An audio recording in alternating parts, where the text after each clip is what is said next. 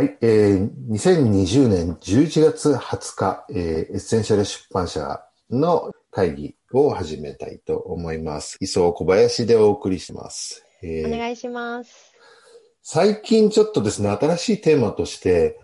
過去から学ぶっていうのをちょっとシリーズ的に取り上げていきたいなと思うんですね。で、今まで僕たちが結構ね、未来から学ぶとか、今、どういう時代の流れ、自由になってるんだとかっていうのを結構いろいろ探求したりやってきたんですけど、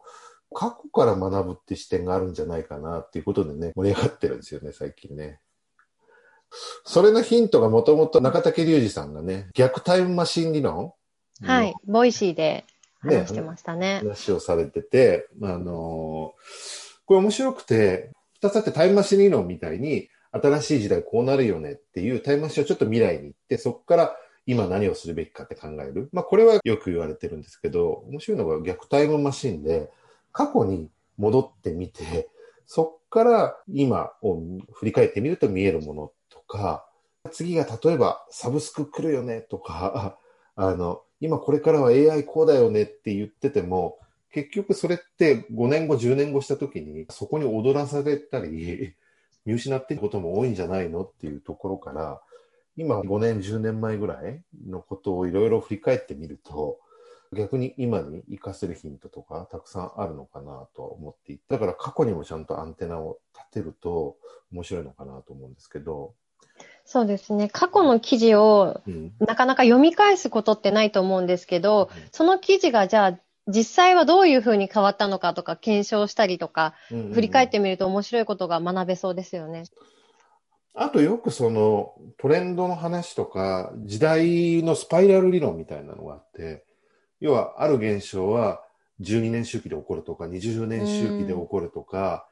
よくね、あるんですよね。だから実は20年前に流行ったものがまた形を変えて20年後にヒットする。これはまあうん本の世界でもベストセラーみたいなんで、うん20年に一度は日記ブームが来ますよとか、30年に一度は、えっ、と、こういう文章ブームが来ますよとか、うん俳句のブームが来ますよみたいな。なんか面白いんだけど、周期みたいな形で起こってくるので、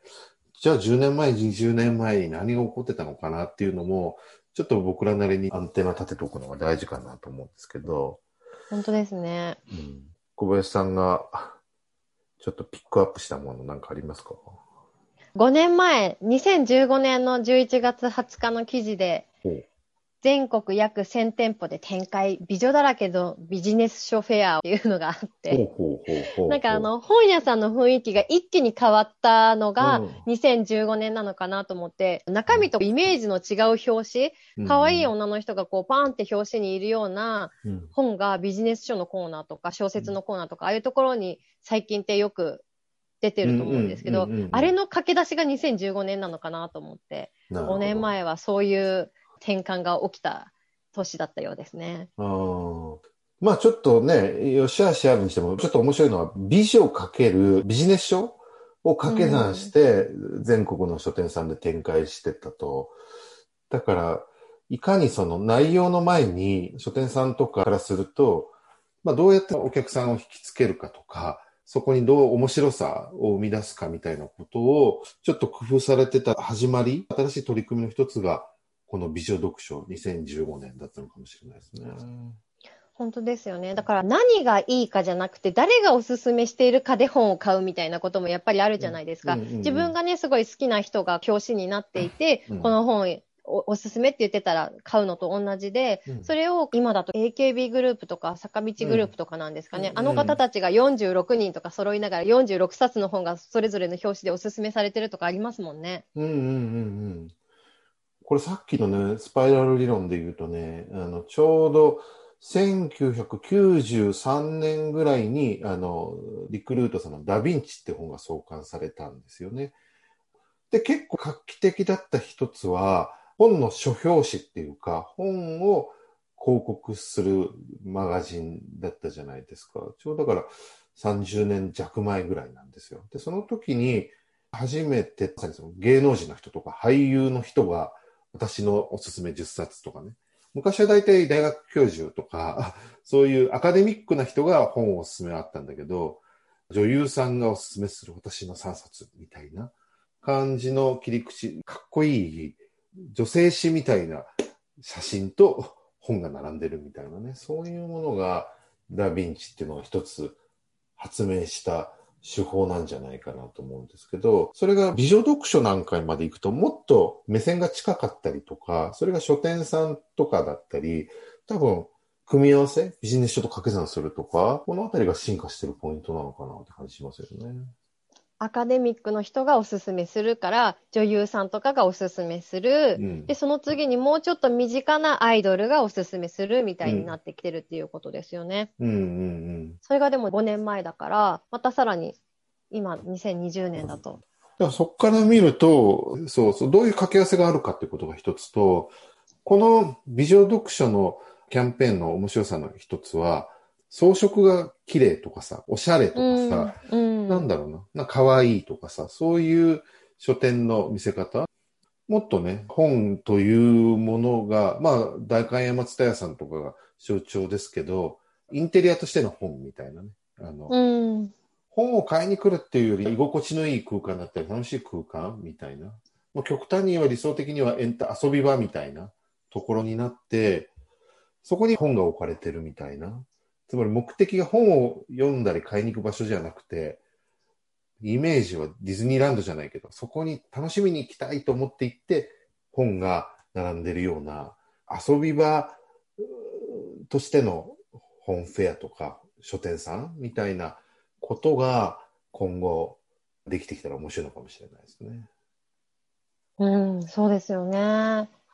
楽しみ。うん。うん、やっぱ情報がすごく溢れているから、どういう情報を自分がインプットするかみたいなのも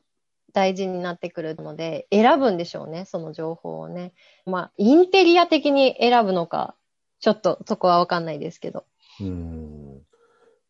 なんか、まあ、これ結構百貨店さんの悩みとかと一緒なんですけど、だから百貨店って別にそこに行って物を買う場所じゃなくて、そこは一つ試着したりとか、物を見る場所ではあるけど、買うのはみんなネットで買って宅配して届けてもらった方が良くて、百貨店が物を買える場所とかにしちゃうと、今本当厳しくなってきていて、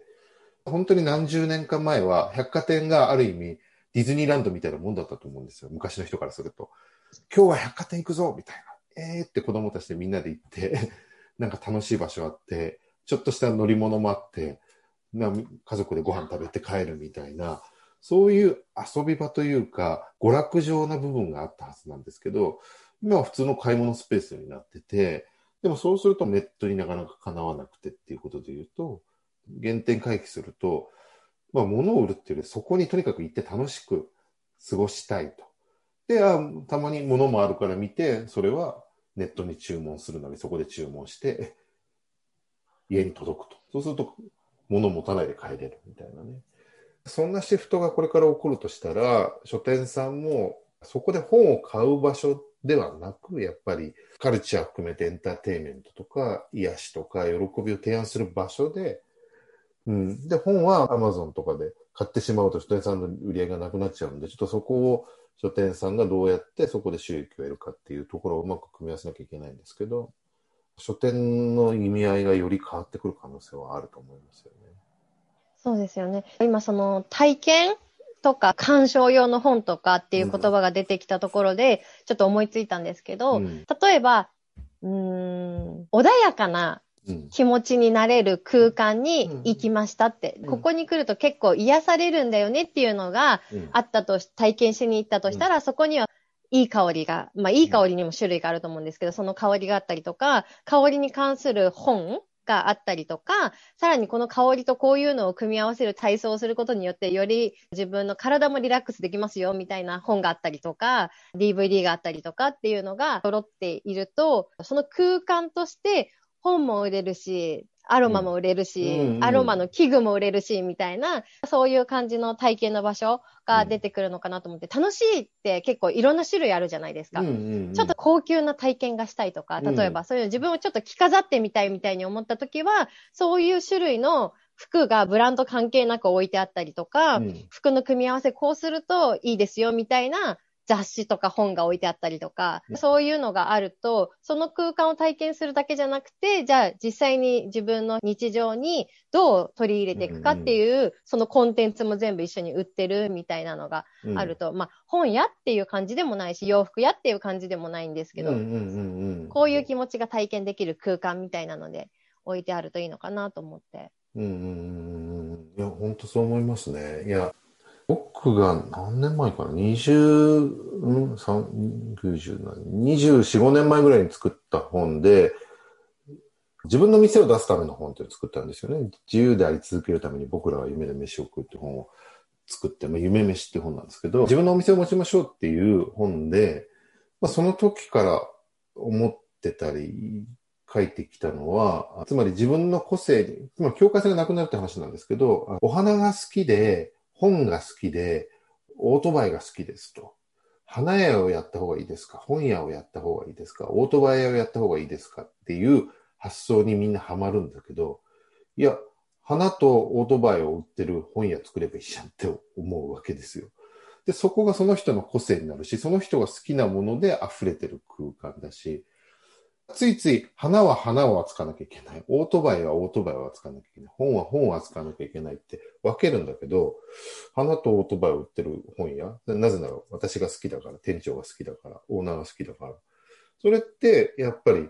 自分の店とかお店の形としては面白いと思っていて、そうするといろんなお客さんが来るとか、お客さんが混じるとか、花買って本も買おうとか、本買ってるとオートバイの多少興味持ってくるとか、例えばそういうことにするといろんなお店の新しい形が生まれるんじゃないかなと思っていて、これも二十何年前に言ってたことなんですけど、少しずつそんなお店が出始めてきてはいると思うんですけど、本屋さんってまだまだね、ちょっと実験的なお店はいくつかありますけど、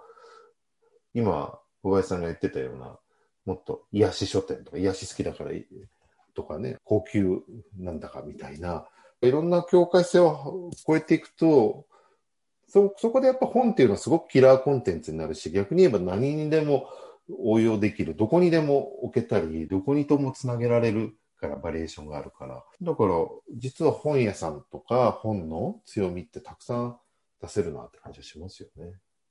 本当ですね、うん、ちょっとそれに似たことを自分のインスタを見ながら思ってたことがあって、うん、結局自分が好きな、私だったら犬と花とウェディングドレスが好きなんですよ。で、それを私はフォローをしているので、うん、そういう写真がたくさん私のところには上がってくるから、うんうん、これが私が好きな世界観みたいな感じになるじゃないですか。って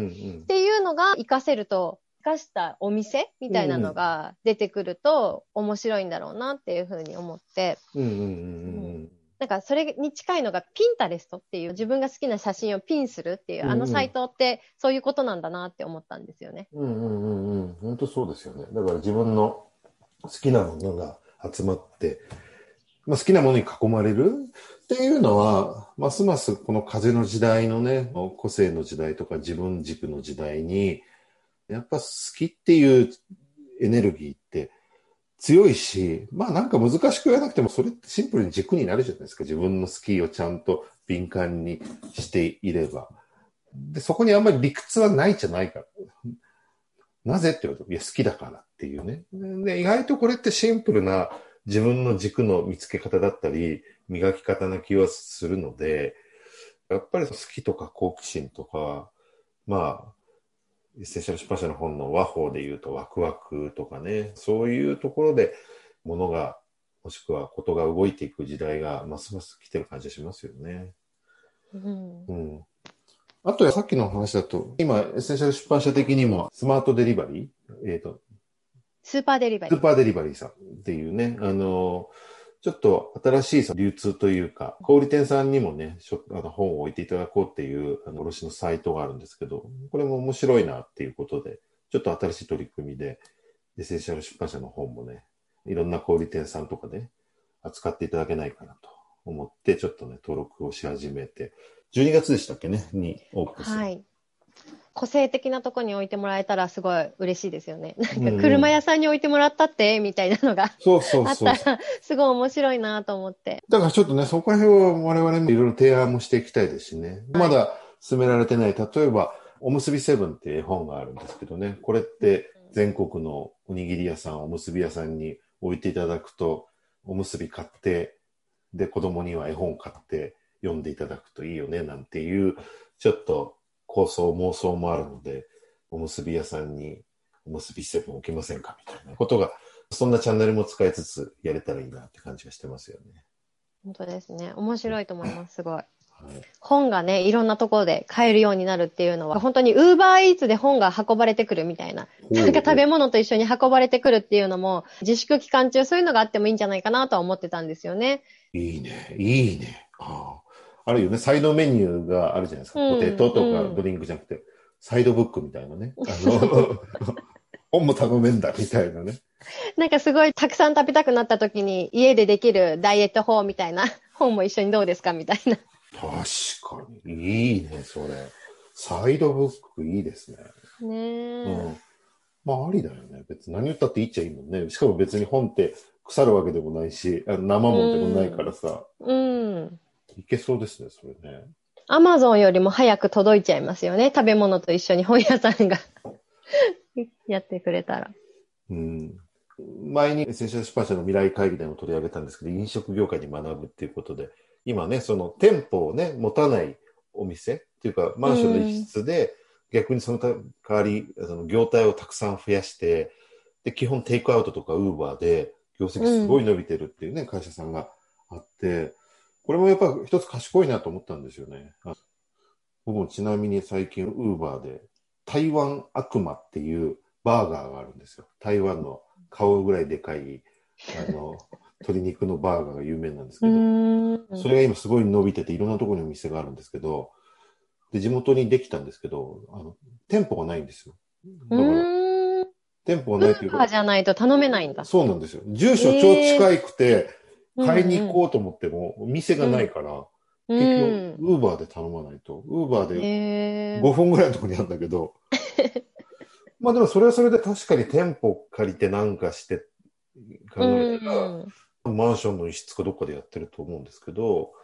ああそういうビジネスもやっぱり広がってきて、まあ、この時代にこういうやり方ってやっぱりありだなと思いましたね。うん、うん、確かに。まあ、という感じでですね、今日は、えー、2015年11月20日の美女読書の記事、過去から学ぶということで、えー、お伝えいたしました。ご視聴いただきありがとうございました。ありがとうございました。